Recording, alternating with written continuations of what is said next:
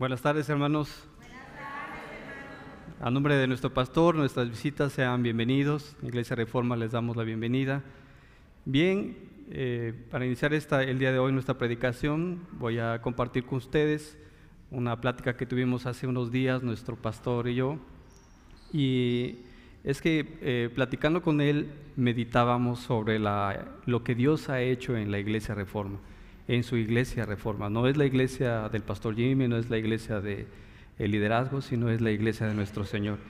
Y específicamente comentábamos sobre el crecimiento que Dios ha dado en cuanto a los números, recordando las familias que éramos en un inicio y cómo Dios ha bendecido y está haciendo que más personas vengan a la iglesia reforma.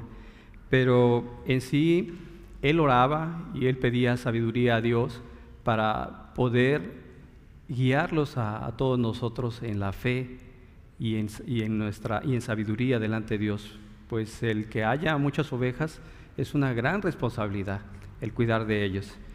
Y de esta manera, eh, cuando el pastor me dijo que predicara, bueno, eh, estaba orando a Dios para saber qué predicar. Y, y, eh, hace unas semanas, para hacer dos semanas, él hablaba de la iglesia de tesalonicenses. Y él comentaba que se trata de una iglesia que no es perfecta, pero sí saludable, una iglesia creciente en su palabra y en su fe. Y es que vemos eh, a través de las escrituras cómo Dios usa de forma extraordinaria a Pablo, pues algunos teólogos comentan que Pablo solamente estuvo en la iglesia de Tesalónica por espacio de tres semanas, tres semanas suficientes para que Pablo viera frutos en esta iglesia. Y bueno, ¿cómo sabemos que solamente ese tiempo estuvo Pablo con ellos? Bueno, los invito a ir a la palabra de Dios, Hechos capítulo 17, del versículo 1 al 4. Dice la palabra de Dios, pasando por Antípolis y Apolonia, llegaron a Tesalónica, donde había una sinagoga de los judíos. Y Pablo, como acostumbraba, fue a ellos, y por tres días de reposo discutió con ellos Aquí equivale a sábado, o sea, estuvo con ellos tres sábados discutiendo, declarando y exponiendo por medio de las escrituras que era necesario que Cristo padeciese y resucitase de los muertos, y que Jesús, a quien yo os anuncio, decía él, es el Cristo. Y algunos de ellos creyeron y se juntaron con Pablo y con Silas, y de los griegos piadosos gran número y mujeres nobles no pocas. Indudablemente, hermanos, el mérito de la conversión de esta iglesia no es de Pablo, el, mérito es de nuestro Señor. Pero Pablo reconoce en esta iglesia frutos de su, de, su fe y de su perseverancia. Como vemos ah, un poquito antes, en el mismo capítulo 1 de Tesalonicenses, ahí vamos a, un poquito antes, en el versículo 3 de Tesalonicenses, dice la palabra, acordándonos sin cesar delante de Dios y Padre nuestro de la obra de vuestra fe, del trabajo de vuestro amor y de vuestra constancia en la esperanza en nuestro Señor Jesucristo. O sea, Pablo está viendo que en este tiempo que estuvo con ellos, él ve que esta iglesia, estos hermanos, rápidamente está, el Señor está favoreciendo fe en ellos y que se está manifestando a través de su amor a los hermanos. Y bien, eh, esta tarde, exactamente viendo eso, estaremos analizando lo que respecta a la fe de la iglesia de Tesalónica y la preocupación que Pablo tiene de ellos al considerarlos sus hijos en la fe y que por circunstancias propias del ministerio, como en otras ocasiones ha sucedido, Pablo tenía que irse y esta no es la sección. Pablo está con ellos un tiempo y tiene que irse de Tesalónica, tiene que dejarlos. ¿sí? ¿Y cómo sabemos esto también? Que Pablo tuvo que irse. Bueno, vayamos a la palabra nuevamente. Hechos capítulo 17, del versículo 5 al 10. Pido una disculpa, hermanos, si voy muy rápido. Dice la palabra de Dios en Hechos 17, del 5 al 10. Entonces los judíos que no creían, teniendo celos, tomaron consigo algunos ociosos, hombres malos, y juntando una turba, alborotaron la ciudad, y asaltando la casa de Jasón, procuraban sacarlos al pueblo. Pero no hallándolos, trajeron a Jasón y algunos hermanos ante las autoridades de la ciudad, gritando, estos que trastornan el mundo entero también han venido acá, a los cuales Jasón recibió, ha recibido, y todos estos contravienen los decretos del César, diciendo que hay otro rey, Jesús. Y alborotaron al pueblo y a las autoridades de la ciudad, oyendo estas cosas. Pero obtenida fianza de Jasón y de los demás, los soltaron. E inmediatamente los hermanos enviaron de noche a Pablo y a Silas a Berea, y ellos habiendo llegado, entraron en la sinagoga de los judíos. Bien, Pablo, por esta tribulación que hay en Tesalónica, tiene que irse, tiene que dejarlos. Bien, bueno, pues hermanos, vamos a poner este tiempo en las manos de Dios. Voy a orar para que Dios me dé dirección para poder seguir presentando la palabra de Dios. Señor, me declaro incompetente delante de ti por mérito propio para exponer tu palabra. Siervo inútil soy. Te pido, Padre, que esta tarde tú seas glorificado en la predicación de este día, que tu nombre sea exaltado a través de tu palabra, que la persona de tu Hijo Jesucristo sea exaltada. No permitas que seamos oidores pasivos de tu palabra. Abre nuestra mente y nuestros sentidos a la importancia de tener fe. De igual forma te pido por nuestro pastor que el día de hoy estuvo predicando en los Estados Unidos. Sé tú con él y con los hermanos que lo acompañan Guárdales, bendíceles, permíteles un regreso tranquilo. Te lo pedimos en el nombre que es sobre todo nombre, el nombre de tu Hijo Jesucristo. Amén. Bien, hermanos, eso fue una introducción. ¿eh? Téngame paciencia. Vamos a iniciar ahora sí eh, de qué forma vamos a tratar eh, la lectura que vimos el día de hoy. Y bueno, decidí organizar la prédica en tres, en tres partes de un bosquejo. La primera parte, la preocupación de, Pablo por la fe creciente de la iglesia de Tesalónica, versículos del 1 al 5 estaremos viendo.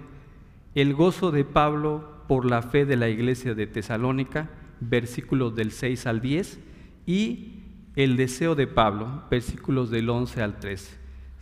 Primero Pablo estaba preocupado por la fe de ellos, luego él recibe noticias de su fe, y ahora que ellos tienen fe, ¿qué es lo que Pablo eh, ¿A qué les exhorta Pablo? Bien, y ya que vamos a hablar de fe, eh, es necesario que definamos algunas cosas en cuanto a fe. Etimológicamente la palabra fe viene del latín fides, que significa lealtad o fidelidad. el, diccionario de la Real Academia de la Lengua dice que la fe es la creencia, confianza o asentamiento de una persona en relación con algo o con alguien y que como tal se manifiesta por encima de la necesidad de poseer evidencias que demuestren la verdad de aquello que se cree. Traducido al español, hermanos, bueno, ¿cuándo decimos que tenemos fe? O algunos ejemplos de fe. Por ejemplo, eh, tenemos fe en un remedio casero, sabemos que nos va a curar tenemos fe en un medicamento, en el caso mío como médico, bueno, ustedes le tienen fe a su médico, le tienen fe al consejo médico que les da, ¿sí?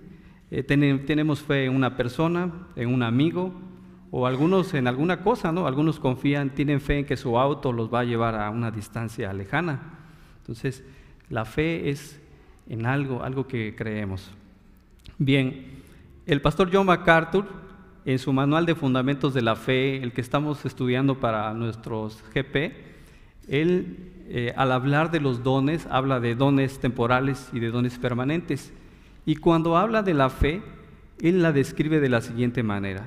Dice que la fe la describe como una fe capacitadora que realmente crea a Dios ante obstáculos abrumadores e imposibilidades humanas y para grandes cosas. Él le llama a esto el don de la oración. ¿Y por qué dice que es el don? De la oración dice que este don de fe se expresa a través de Dios primordialmente a través de la oración. Y eso es cierto, hermano. Cuando estamos pasando una tribulación es cuando oramos a Dios, cuando estamos poniendo a prueba nuestra fe o experimentando la fe que tenemos.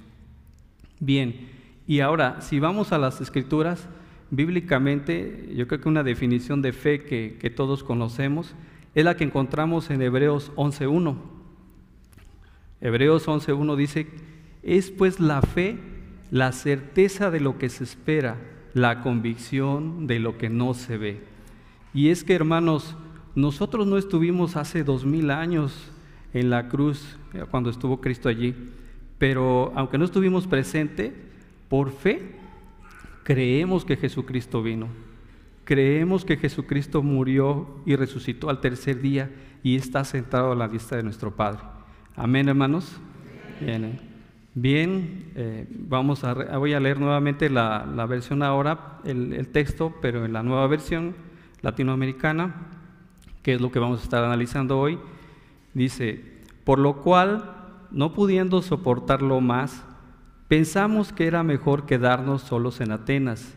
Enviamos a Timoteo, nuestro hermano y colaborador de Dios en el Evangelio de Cristo, para fortalecerlos y alentarlos respecto a la fe de ustedes, a fin de que nadie se inquiete por causa de estas aflicciones, porque ustedes mismos saben que para esto hemos sido destinados. Porque en verdad cuando estábamos con ustedes, les predecíamos que íbamos a sufrir aflicción, y así ha acontecido como saben. Por eso también yo, cuando ya no pude soportar más, envié a Timoteo para informarme de su fe, por temor a que el tentador los hubiera tentado y que nuestro trabajo hubiera sido en vano. Pero ahora Timoteo ha regresado de ustedes a vosotros, y nos ha traído buenas noticias de su fe y amor y de que siempre tienen buen recuerdo de nosotros, anhelando vernos como también nosotros a ustedes. Por eso, hermanos, en toda nuestra necesidad y aflicción fuimos consolados respecto a ustedes por medio de su fe. Porque ahora sí, que vivimos si ustedes están firmes en el Señor, pues ¿Qué acción de gracias podemos dar a Dios por ustedes, por todo el gozo con que nos regocijamos delante de nuestro Dios a causa de ustedes, según oramos intensamente de noche y de día, que podamos ver el rostro de ustedes y que completemos lo que falta a su fe? Ahora pues, que el mismo Dios y Padre nuestro y Jesús nuestro Señor dirijan nuestro camino a ustedes, que el Señor los haga crecer y abundar en amor unos para con otros y para con todos, como también nosotros lo hacemos para con ustedes, a fin de que Él afirme sus corazones irreprensibles en santidad delante de nuestro Dios y Padre, en la venida de nuestro Señor Jesús, con todos sus santos. Amén. Bien, como les estaba explicando, para Pablo la fe de, los tesalonicenses, sus hijos espirituales, pues es muy importante. Y esto lo podemos ver en esta lectura que hacemos, porque en cinco ocasiones en este texto Pablo habla acerca de la fe de ellos. Versículo 2 dice, para fortalecerlos y alentarlos respecto a la fe de ustedes. Versículo 5, envié a Timoteo para informarme de su fe. Versículo 6, y nos ha traído buenas noticias de su fe. Versículo 7, y, fuimos consolados respecto a ustedes por medio de su fe. Versículo 10, y, el día que podamos ver el rostro de ustedes y que, y que completemos lo que falta a su fe. Entonces, si se dan cuenta, son muchas veces que Pablo está resaltando la fe de ellos en este texto. Entonces, es importante para Pablo la fe de ellos.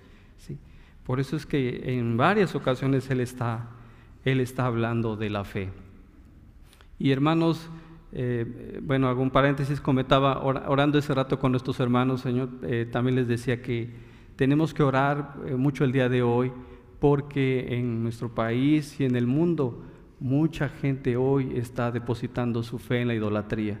Si hoy ustedes saben que se festeja una fiesta en, nuestro país, pues les pido que estén orando por esas personas, porque por la oportunidad de que Dios nos dio algún día también de, podernos abrir los ojos y de, y de creer ahora en Dios y de depositar nuestra fe en Dios y en nuestro Señor Jesucristo. Bien, hermanos, vamos a pasar a la primera parte de lo que es nuestro estudio del día de hoy.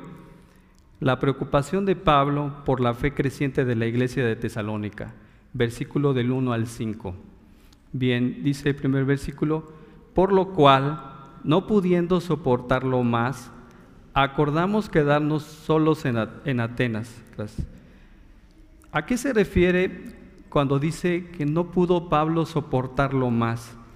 Pues Pablo está expresando su preocupación y dolor y él no oculta su deseo y gran preocupación por no poder estar con ellos y su intento frustrado por Satanás para impedirle que, vaya con ellos. Hermano, ¿y tú por qué dices eso? ¿Por qué dices que, Pablo, que eh, Satanás le impidió ir con ellos? Bueno, hermanos, en el, un poquito arriba, en el capítulo 2, versículo 18, dice, por lo cual quisimos ir a vosotros, yo Pablo ciertamente, una y otra vez, pero Satanás nos estorbó. Pablo está diciendo que él está en tribulación, que él está en una lucha y que el mismo diablo ha impedido que él pueda regresar con, con los de Tesalónica. Por eso es que él dice que no lo soporta, él está preocupado, él está angustiado por poder saber qué ha pasado con la fe de Tesalónica. Y es que ciertamente ellos eh, debían encontrarse en tribulación. Si se dan cuenta, ellos estaban en Atenas, un pueblo idólatra, un pueblo con muchos dioses, y entonces ellos están, están también luchando porque el Evangelio de Cristo sea difundido en, en ese lugar. Bien, versículo 2. Y enviamos a Timoteo, nuestro hermano, servidor de Dios y colaborador nuestro en el Evangelio de Cristo, para confirmarnos y exhortarnos respecto a vuestra fe. La Biblia latinoamericana dice, para fortalecerlos y alentarnos respecto a la fe de ustedes. Bien, eh, ¿qué vemos en este versículo 2? Dice, enviamos a Timoteo. Bueno, entendemos que ellos, Pablo, Silas y Timoteo, estuvieron dialogando, estuvieron platicando y ellos deciden que van a enviar a Timoteo a enterarse de cómo, cuál es la situación de la iglesia de Tesalónica. Y, él, y Pablo lo llama su amado y fiel discípulo, a Timoteo. Y ya que no era la primera vez que también Timoteo tenía que ir a otros lugares, así lo vemos en Primera de Corintios 4, 17, cuando dice que él envía a su servidor y colaborador para ver el estado de la iglesia de Corinto. Bueno, pero hermanos, ¿Para qué envía a Timoteo en esta ocasión? Dice que lo envía para confirmaros y exhortaros en la fe. Él envía a Timoteo porque no puede estar presente para que vea cómo está la fe de ellos, para exhortarlos en que continúen en fe. Y es que si recordamos, a Pablo no le importaban las comodidades, o sea, no le importaba su salud, no le importaba la calidad de vida que, que estuviera viviendo sino a él le importaba la calidad de vida espiritual de los creyentes a los que él compartía el Evangelio. Y, los tesalonicenses pues no es la excepción. Él está preocupado por la fe de ellos. Y él, para él es su prioridad, su fe. Eh, podemos ver, por ejemplo, en Efesios 6, 20, cuando estudiamos con nuestro pastor, dice que Pablo se goza en cadenas. Recuerdan, él está en la cárcel y aún en esa situación de cárcel, él dice que soy embajador en cadenas. O sea, a él no le importa su situación, él quiere que las personas sigan conociendo de la obra del Evangelio. Versículos 3 y 4. Dice, a fin de que nadie se inquiete por estas tribulaciones, porque vosotros mismos sabéis que para esto estamos puestos, porque también estando con vosotros, os predecíamos que íbamos a pasar tribulaciones, como ha acontecido y sabéis. Bien, Pablo eh, los llama a no preocuparse por ellos, eh, entre Pablo y sus colaboradores. Pero hermano, aquí hay un mensaje de, confirmación a los servidores, aquellos que queremos eh, servir en el Señor, aquellos que queremos estar en un ministerio. El mismo Evangelio nos dice que tendremos tribulaciones, que estaremos bajo bajo dificultades. Y esto, bueno, no es para desanimarlos, hermanos, porque todos ellos, todos los que decidieron seguir a Cristo en su tiempo, ellos pasaron tribulación. Y eso ocurre hasta nuestros días, hermanos. ¿sí? Hoy en día la iglesia tiene tribulación. Hoy en día la iglesia es perseguida. Hoy en día La iglesia, muchos lugares están cerrando sus templos, ¿sí? pero tenemos la esperanza y la fe que la iglesia de Cristo prevalecerá, a pesar de todo, hermanos. Dice el versículo 4, porque también estando con vosotros os predecíamos que íbamos a pasar tribulaciones, como ha acontecido y sabéis. Bueno, ¿y, qué dice la palabra con respecto a esto? Con respecto a, a, que tengamos tribulación. ¿Por qué lo dices, hermano? Bueno, vayamos a Hebreos 9:16. La palabra de Dios en Hebreos 9:16 dice, por llevar el Evangelio, dice, porque yo le mostraré cuánto les es necesario padecer por mi nombre. El Señor nos va a mostrar cuánto vamos a padecer por llevar el Evangelio de nuestro Señor. Romanos 5, del 1 al 5. Justificados pues por la fe, tenemos paz para con Dios por medio de nuestro Señor Jesucristo, por quien también tenemos entrada por fe a esta gracia en la cual estamos firmes y nos gloriamos en la esperanza de la gloria de Dios. Y no solo esto, sino que también nos gloriamos en las tribulaciones, sabiendo que la tribulación padece paciencia y la paciencia prueba y la prueba esperanza y la esperanza no avergüenza, porque el amor de Dios ha sido derramado. aquí eh, Romanos está diciendo que ellos se glorían en la tribulación, en la tribulación que pasarán por compartir la palabra de Dios. Y aquí recuerdo un comentario de nuestros maestros del CI. Él dice, uno de nuestros maestros del CI dice que, que no es malo orar a Dios porque tengas salud, buena salud, que no es malo orar a Dios porque no te falte el trabajo, que no es malo a Dios porque no tengas problemas con los hijos. Pero dice nuestro maestro, ¿y de qué manera van a crecer si siempre quieren tener una vida saludable, sin pruebas, sin nada? Entonces, ¿de qué manera van a crecer en la fe cuando hay tribulación? Cuando habrá tribulaciones, cuando estaremos creciendo en la fe. ¿De qué manera le vas a dar un consejo a alguien como papá de que tu hijo eh, es rebelde o alguna cosa, si no has pasado esa situación. Solamente la tribulación te dará la fe y la sabiduría para dar un consejo. Y de esa manera creceremos, hermanos. Versículo 5. Por lo cual también yo, no pudiendo soportar más, envié para informarme de vuestra fe, no sea que nos hubiese tentado el tentador y que nuestro trabajo resultase en vano. ¿Quién era el tentador, hermano? El diablo, ¿sí? El diablo es el tentador. Bueno, aquí que vemos en este versículo 5. Por esta razón se refiere a que como físicamente Pablo no puede acudir con ellos em, y que envía a Timoteo a saber de la fe de ellos, porque él es impedido por el demonio, como lo vimos anteriormente, pues él sigue preocupado por ellos y está preocupado de que ellos corran la misma suerte que, Pablo, que, que puedan ser tentados por el demonio. Y que a causa de esto algunos de los miembros de la iglesia de Tesalónica abandonen su fe. Y eso también es, hermanos, en, todos lados, incluso en nosotros. Si no afianzamos nuestra fe, seremos fáciles presa del demonio para, para tentarnos y para animarnos, a desanimarnos a dejar nuestra fe. Y dice que a causa de persecución o sufrimiento, dice que Pablo sabe de la importancia de que ellos se mantengan en fe. O sea, Pablo está preocupado que la fe creciente de la iglesia de Tesalónica, debido a que él estuvo poco tiempo con ellos, se mantenga. ¿Y por qué es importante que los miembros de Tesalónica tengan fe? ¿Por qué es importante que la iglesia de Tesalónica tenga fe, hermanos? Y no solo ellos, sino también nosotros. ¿Por qué es importante que tengamos fe? Vamos a ver lo que dice la palabra de Dios o cómo nos anima o la importancia de que, ¿por qué es que debemos tener fe? Hebreos 11:6 dice, pero sin fe es imposible agradar a Dios, porque es necesario que el que se acerca a Dios crea que le hay y que es galardonador de los que le buscan. Wow, tremendo problema que tenemos, hermanos. Si no tenemos fe, no podemos agradar a Dios. Santiago 1.3.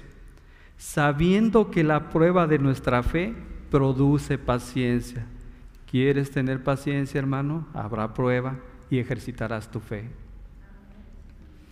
Primera de Juan 5:4. Porque todo lo que es nacido de Dios vence al mundo, y esta es la victoria que ha vencido al mundo, nuestra fe. Nuestras luchas del mundo, ¿cómo podremos vencerlas? Con nuestra fe, creciendo nuestra fe, hermanos. Primera de Timoteo 6:11.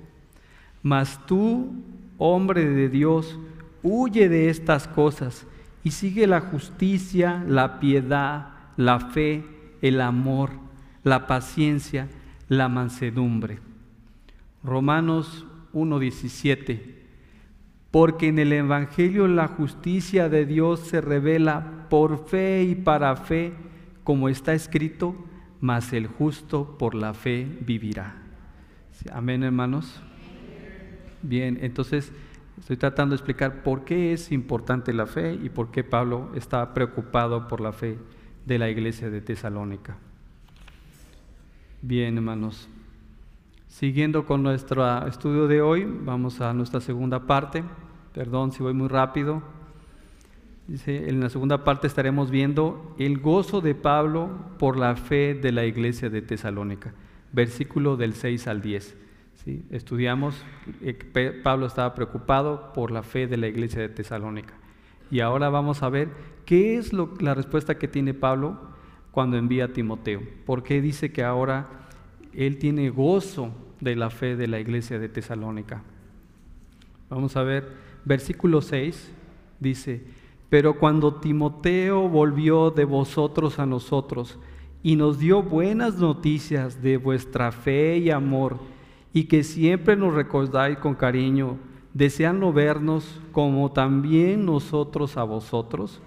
Bien, aquí vemos un pero al inicio del, del versículo 6.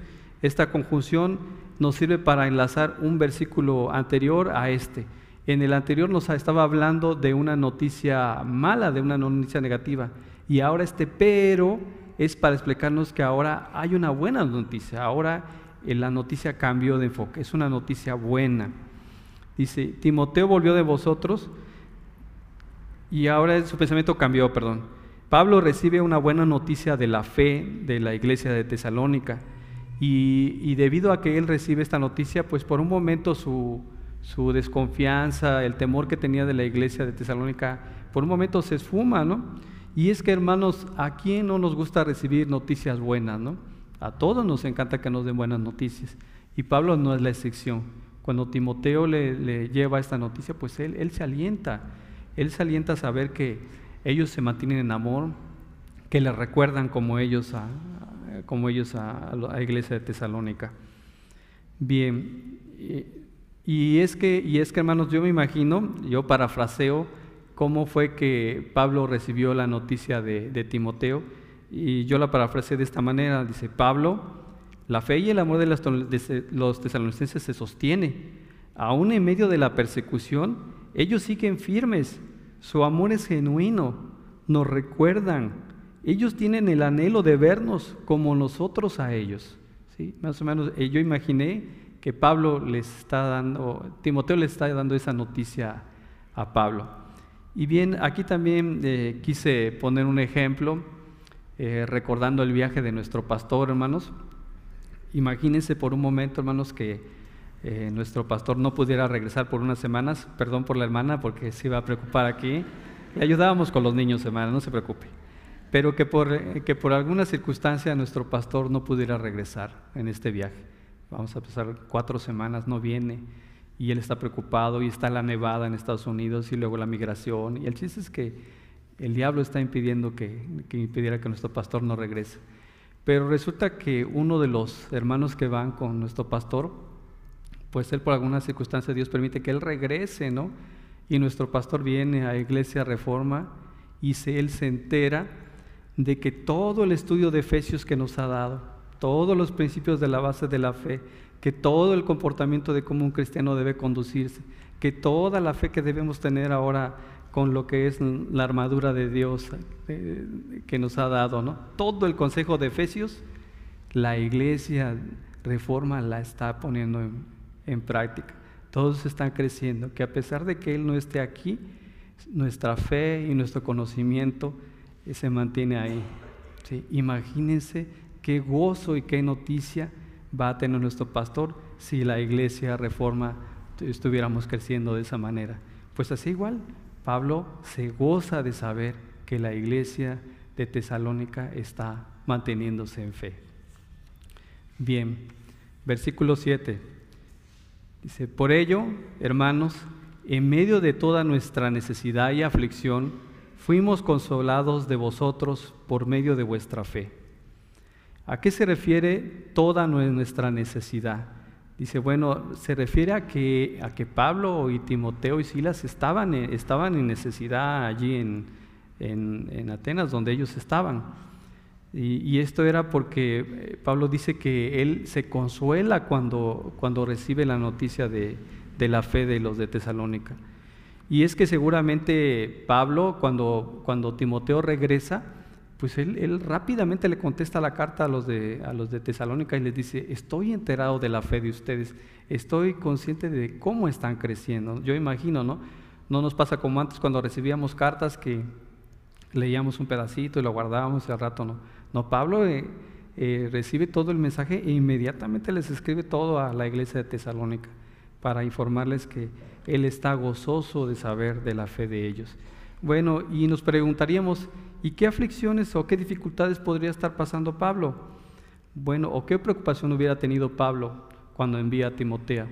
Bueno, pues algunas de sus preocupaciones pudieran ser que él tuvo temor de que Timoteo pudiera llegar a Tesalónica. ¿sí? En ese tiempo había conflicto, como lo leímos al principio, las personas eran encarceladas, y entonces parte de la preocupación que tenía Pablo era que Timoteo no pudiera llegar a Tesalónica. La otra, otra de las preocupaciones de Pablo son el estado de la obra en Tesalónica, ¿no? este ministerio que él había hecho durante tres semanas, ¿cómo estaba la fe de, de Tesalónica? Otros que la preocupación de Pablo sería que algunos de, los de la iglesia de Tesalónica se hubieran apartado de la fe. Y otra preocupación personal que también tenía Pablo y Silas es que ellos, ellos tenían que trabajar. Si recordamos en el mismo capítulo de Tesalónica, Pablo dice que no quiere ser una carga para los hermanos y que él está trabajando con sus manos de día y de noche, así como también está predicando de la palabra de día y de noche. Entonces, esas son algunas de las aflicciones y preocupaciones que seguramente Pablo estaba pasando. Bien, versículo 8, hermanos. Dice, porque ahora vivimos si vosotros estáis firmes en el Señor. Porque ahora vivimos. Bueno, hermanos, ¿y acaso estaban muertos? No, se refiere a que la noticia que recibieron los alentó les dice ahora que, ellos que les da gusto saber que ellos están creciendo en la fe y que ahora esa noticia de su fe los tranquiliza. Les está dando tranquilidad a Pablo y a, y a, Silas en este caso. Y hay una frase también ahí que nosotros vamos a recordar y les dice en el versículo 8, estad firmes. ¿Sí? No sé qué les recuerde esta, esta palabra, estad firmes. Si recordamos también en el capítulo 6, cuando hablábamos de Pablo, eh, el ejemplo que da con la vestidura del soldado, y él nos habla que dice, habla de la armadura de Dios y dice la coraza de justicia, el calzado, del, el calzado de apresto del Evangelio, el escudo de la fe, el yelmo de la salvación, la espada del Espíritu, y ahora cuando se expresa estar firmes, está tomando nuevamente una orden militar una orden militar que está usando como una metáfora en este caso. ¿Y qué es lo que les quiere decir a la iglesia de Tesalónica como estad firmes? Bueno, Él les está diciendo que a pesar del ataque del enemigo no retrocedan, que se mantengan creciendo hacia adelante, que no retrocedan en su fe. También les dice, les quiere decir Pablo que permanezcan arraigados en el Señor, ¿sí? que se mantengan firmes nuevamente en el Señor que permanezcan confiando en Él. Y la otra que también Pablo les dice al estar firme, dice es que esperen en el Señor, que ellos se mantengan con firmeza esperando en el Señor, Primera de Corintios 16, 13 dice, velad y estar firmes en la fe, portaos varonilmente y esforzaos. O sea, la misma palabra nos está llevando a que debemos estar firmes en nuestra fe. Versículos 9 y 10, hermanos. Por lo cual, ¿qué acción de gracias podremos dar a Dios por vosotros, por todo el gozo con que nos gozamos a causa de vosotros delante de nuestro Dios, orando de noche y de día con gran insistencia, para que veamos vuestro rostro y completemos lo que falta a nuestra fe. Bueno, pues en, este, en este texto eh, Pablo está experimentando nuevamente un gran gozo al saber de sus hijos espirituales, de que se mantienen en fe creciente. Y él lo expresa a manera de una pregunta. Ahí vimos que tiene un signo de, pregunta. Dice, ¿qué, ¿qué acción de gracias o con qué puede pagar a Dios la alegría que siente por la iglesia de Tesalónica. O sea, Pablo eh, humanamente quiere decir que él no puede pagar lo que Dios está haciendo con los tesalonicenses, con la fe que, está, que están teniendo. Y es que, hermanos, eh, nosotros también humanamente, cuando alguien nos hace un favor y ese favor es grande, decimos que no tenemos con qué pagárselos. De igual manera, Pablo, todo lo que hiciera él es nada para poder pagar el favor de Dios con lo que está haciendo con la iglesia de Tesalónica. Y entonces eh, Pablo dice, lo expresa, expresa también que pues él no puede hacer otra cosa más que orar por ellos. Él, él dice que, lo único que va a hacer es orar. ¿Y, ¿Y cómo dice que va a orar por ellos? ¿Dice que va a orar unas horas? No, dice, dice Pablo, dice que él va a estar orando de noche y de día, constantemente. Así como les decía que él trabajaba de noche y de día y aún predicando el Evangelio, él les dice a los hermanos de Tesalónica que él va a estar orando por ellos de noche y de día. Bueno, ¿y cuál era la razón por la que Pablo eh, estaría orando por ellos de noche y de día? Bueno, dice que él lo haría para que pudiese llegar a verles, dice, que para que pudiera llegar a ver su rostro a los, de los hermanos de Tesalónica. Y también ahora dice que para ayudarles a completar su fe, porque Pablo está reconociendo que la fe de la iglesia de tesalónica es una fe creciente, no es una fe que está ahí completa. De igual manera, hermano, tú podrías decir, bueno, ¿y tú tienes una fe completa? No, hermano, yo estoy también creciendo en la fe día a día, como también los de la iglesia de Tesalónica. ¿sí? Al igual que, la, que lo que es eh, la santidad, la fe también es un proceso en el que vamos a ir creciendo día a día. Y, en el caso de la iglesia de Tesalónica, también no es la excepción. Ellos seguían creciendo en su fe. Santiago 2.17 dice, así también la fe, si no tiene obras, es muerta en sí misma. Hermanos, no me voy a meter en un problema, no voy a hablar de, la fe por obras, pero sí sabemos que si tenemos fe y vamos creciendo, el Señor nos va a llevar a hacer obras, ¿sí? No sabiendo, no creyendo que por fe vamos, que por las obras nos vamos a tener fe, no, no, porque la misma palabra de Dios dice que las obras que hagamos ya Dios las predestinó para que las hagamos, porque la gloria es para Él, hermanos. Perdón, me disculpo, voy muy rápido.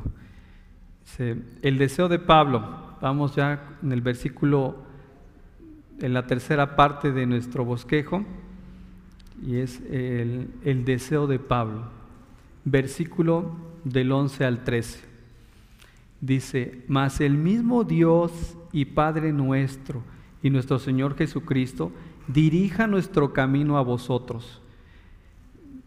Bien, aquí, aquí que vemos en, este versículo, dice que debido a que Pablo sabe que el diablo ha impedido que ellos regresen a verlos, él se encomienda bíblicamente a Dios Padre y a nuestro Señor Jesucristo y pone todas las cosas en las manos de Dios, especialmente que, especialmente Él ora por el camino para regresar a ellos. Y vamos a ver eh, en qué basa su oración este, Pablo en esta ocasión. Salmo 37, 3, 5. Salmo 37, 3, 5. Dice, Confiad en Jehová y haz el bien. y habitarás en la tierra y te apacentará de la verdad. Deleítate a sí mismo en Jehová y Él te concederá las peticiones de tu corazón. Encomienda a Jehová tu camino y confía en Él y Él hará. Pablo está orando con la palabra de Dios, poniendo esta oración de su camino a Tesalónica basado en la Escritura. Proverbios 3, 5 y 6. Dice la palabra de Dios, fíate de Jehová de todo tu corazón y no te apoyes en tu propia prudencia. Reconócelo en todos tus caminos y Él enderezará tus veredas. Versículo 12. Y el Señor os haga crecer y abundar en amor unos para con otros y para con todos, como también lo hacemos nosotros para con vosotros. ¿Qué es lo que está pidiendo Pablo a Dios?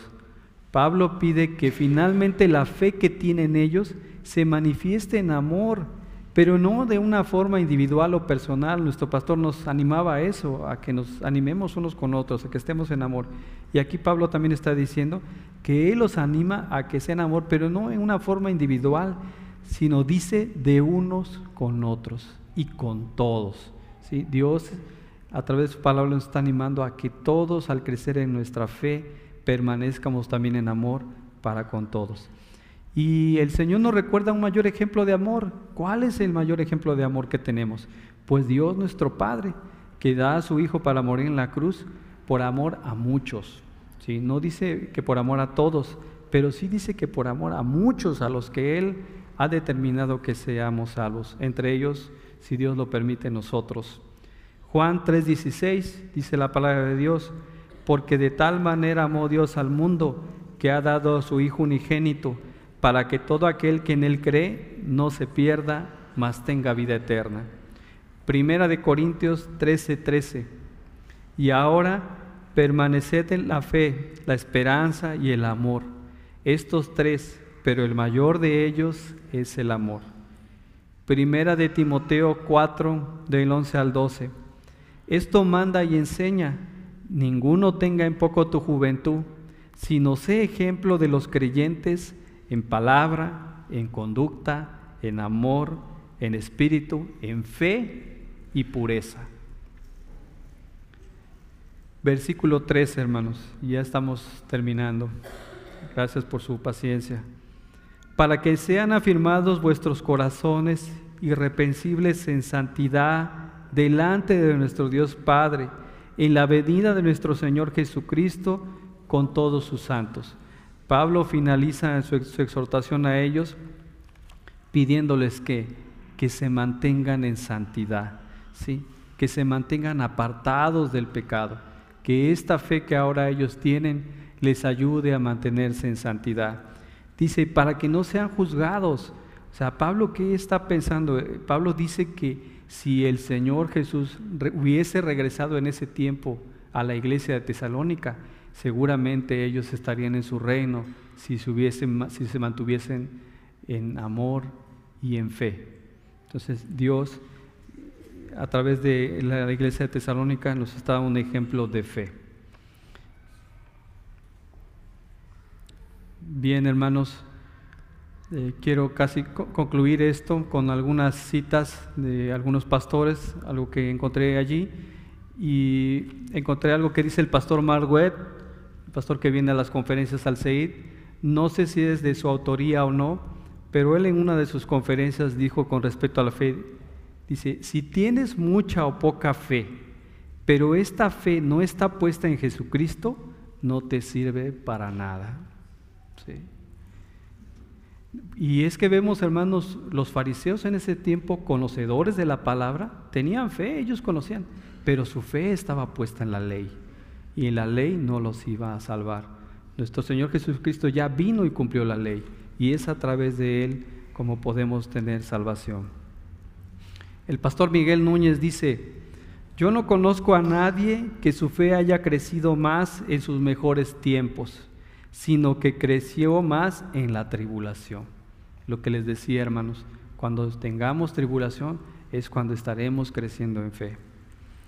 Conclusiones, para terminar, que nos vayamos. Dice, una más importante que mencionaba hace rato, hermanos, y en lo que los animo a, tener fe. ¿Qué aprendemos de este día hoy? Bueno, el ejemplo de Tesalónica, la fe. La fe que pueda tener nuestra iglesia reforma. Pero ¿por qué es importante? Así como Pablo tenía eh, preocupado de que, de que tuvieran fe, bueno, dice que sin fe es imposible agradar a Dios. Si no tenemos fe, no podemos agradar a Dios, hermanos. Por eso debemos de esforzarnos en nuestra fe. Segunda de Pedro, versículo 1 dice, Pedro, siervo y apóstol de Jesucristo, a los que habéis alcanzado por la justicia de nuestro Dios y Salvador Jesucristo, una fe igualmente preciosa que la nuestra. Hermano, si alguna vez dudaste de la fe que Dios te ha dado, porque Dios es el que nos da la fe, bueno, la palabra de hoy nos anima que la fe que tú tienes es igual que la que Dios le dio a los apóstoles. ¿sí? No cambia, solamente tenemos que ejercitarla. Mantente firme en tu fe. Si, te detienes, empezarás a retroceder. Imagino que es como si estuviéramos en un río contra corriente. No podemos detenernos porque no retrocederíamos, la corriente nos llevaría. ¿sí? Hoy hay un programa que nuestras hermanas escuchan en las mañanas y, es, un devocional que escuchan nuestras hermanas y esta semana se está hablando de la fe. Y ella dice, esta hermana, que debemos ejercitar nuestra fe, que debemos de continuar adelante, creciendo en la fe. Sé diligente en el crecimiento de tu fe. Elimina todo lo que te impida crecer en fe, hermanos. Si la fe también es a través de la oración, ¿Cuánto tiempo estamos en nuestros celulares, en nuestras tabletas, en nuestros programas de televisión? ¿Cuánto tiempo dedicamos a crecer en fe? Entonces te animo, hermano, a que este día hoy seas diligente en el crecimiento de tu fe. Ten fe en las promesas de Dios. ¿Cómo vamos a tener fe en las promesas de Dios? A través de su palabra, leyendo su palabra, conociéndole a través de su palabra. Pregúntate, ¿Tengo una fe genuina en Jesucristo o en qué tengo mi fe? ¿En quién o en qué estás confiando para tu salvación y para crecer en fe, hermano? Te animo, hermano, a que allá afuera, eh, decía también el, nuestro pastor, el pastor Daniel Hernández cuando vino, nos decía que es importante saber que somos miembros de la, de la Iglesia Reforma pero es más importante que seamos conocidos por la fe de cada uno de nosotros. Que los hermanos allá afuera sepan y conozcan que la Iglesia Reforma tiene miembros con fe. Bien, hermanos, vamos a orar para terminar el día de hoy. Vamos a inclinar nuestro rostro, hermanos, para terminar. Señor, te pedimos que nos ayudes, Señor, a seguir creciendo en nuestra fe que nuestra fe sea visible dentro y fuera de la iglesia, que cada día dé fruto, que cada día dé más fruto y que ese fruto sea en amor para con unos y para con todos. Que nos despojemos del pecado y que podamos poner nuestros ojos en Jesús, el autor y consumador de la fe, el cual, por el gozo puesto delante de él, subió a la cruz, menospreció el aprobio y está sentado en el trono de Dios hermanos, que sigamos creciendo en fe. Te lo pedimos en el nombre de tu Hijo Jesús. Amén, hermanos. Amén.